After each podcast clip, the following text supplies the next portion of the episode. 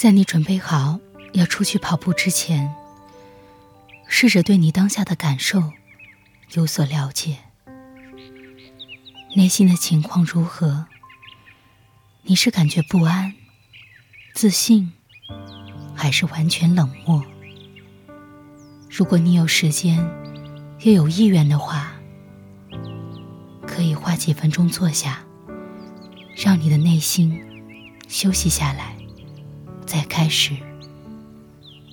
如果你每次都这么做，你会渐渐发现，会有一种模式帮助你更熟练的应对。在你换跑步衣服时，开始注意身体的感觉。可能双腿因为上一次跑步感觉沉重，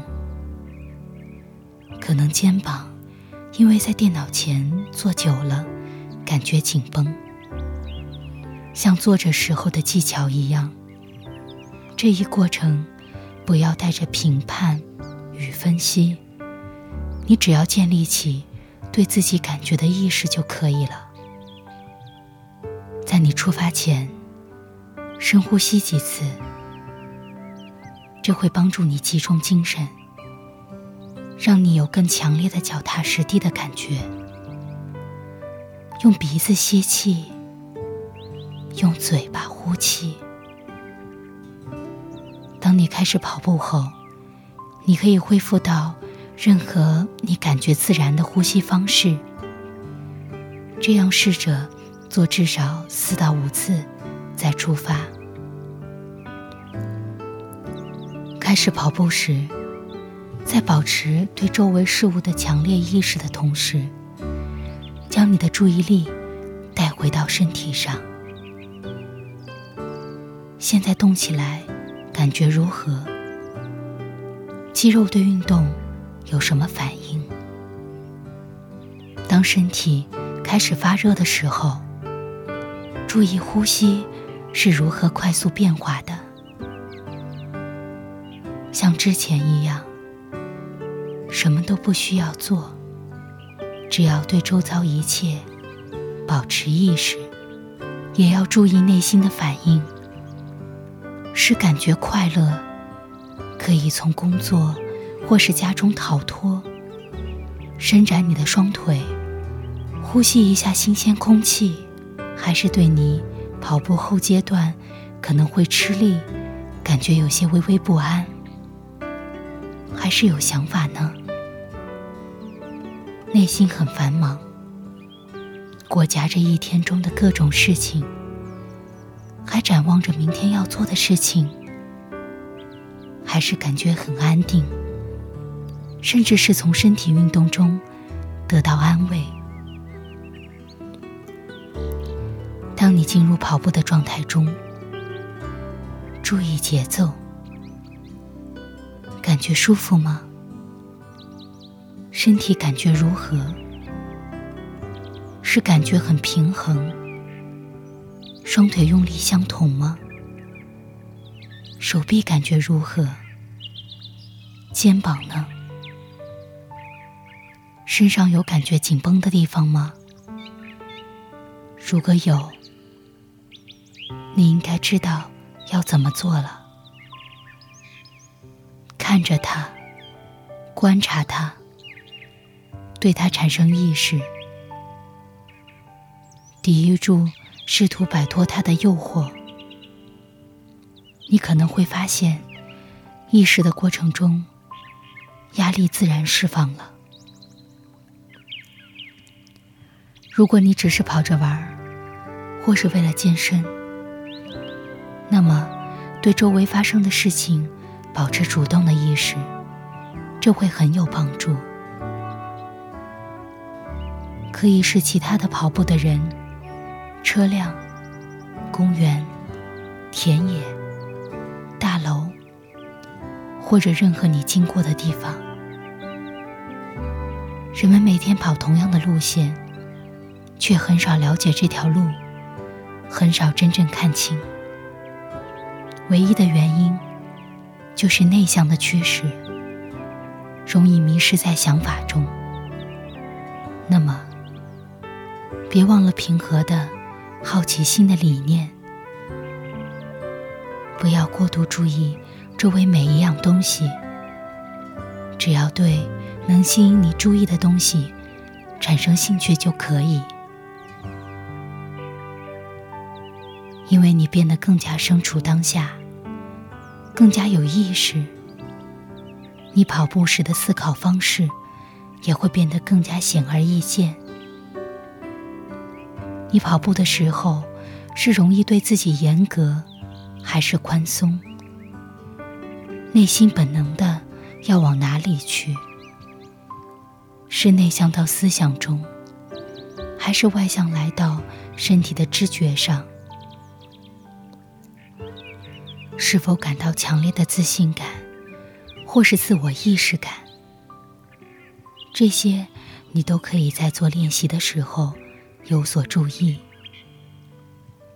你还可以注意身体什么时候开始对跑步的过程做出反应，什么时候开始感觉无可匹敌，仿佛你会永远一直跑下去。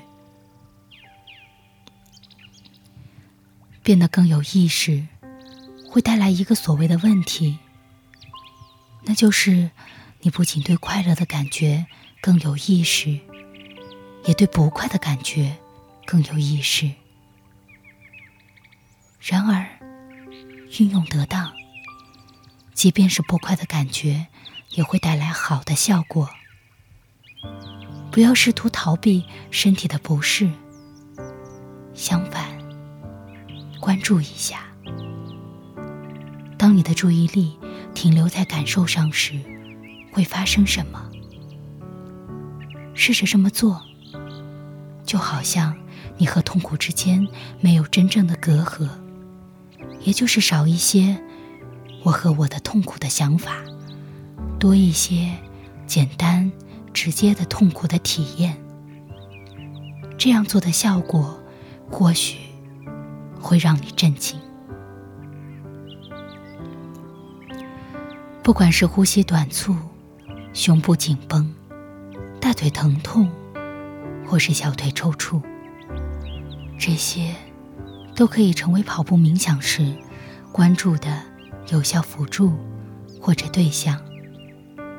当你第一次注意到疼痛时，本能的反应会是抵抗，想要摆脱它。你通常会阻止一场即将开始的漫长的精神战斗，试图强制自己要克服、忽视或者忍住疼痛。显然，你需要对自己的身体素质有所意识，尊重你的身体，必要时采取适当行动。然而，如果你感觉可以继续下去，并且不会造成任何损伤，那么试着更近的了解一下你的不适症状，仿佛你是沉入了那种感觉中，再以非常直接的方式感受它。开始时，这感觉起来是违反本能的。但是，却在疯狂中显出条理，更近的了解它，全面感受它，甚至是给它激励，在通常习惯性的动力上，都是一个全面的转变，而痛苦通常也就因此释放了。如果你跑步时要求更加认真，可能是带有竞技性的，那么你或许更想完全专注于跑步的过程与技巧。通常比较有帮助的专注对象是脚敲打地面的感觉，这和走路冥想很相似。对于节奏的感觉是很让人放松的，因此。是一个教义感觉的稳定的关注点。不管你专注的对象是什么，试着跑步的时候轻松些，练习的时候抱着一种放松的精神态度。即便你真的很努力要缩短时间，也可以试试看，最少需要多少努力。尽管这听起来很奇怪，但通常你投入的努力越多，你就越紧张，也就跑得越慢。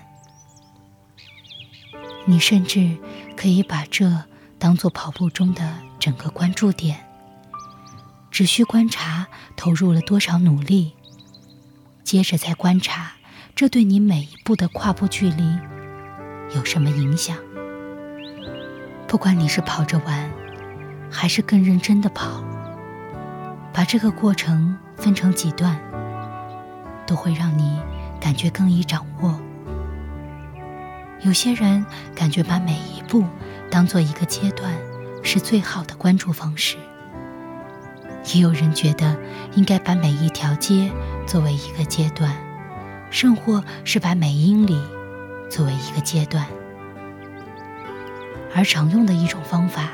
是分成每十步、二十步或者一百步为一个阶段，这有点像是数呼吸的次数，能帮助你防止内心游离。显然，你想要专注的距离越长，要记住这些原理的难度就更高。因此，有意识的定时检查一下，看是否整个跑步过程中。都身心投入。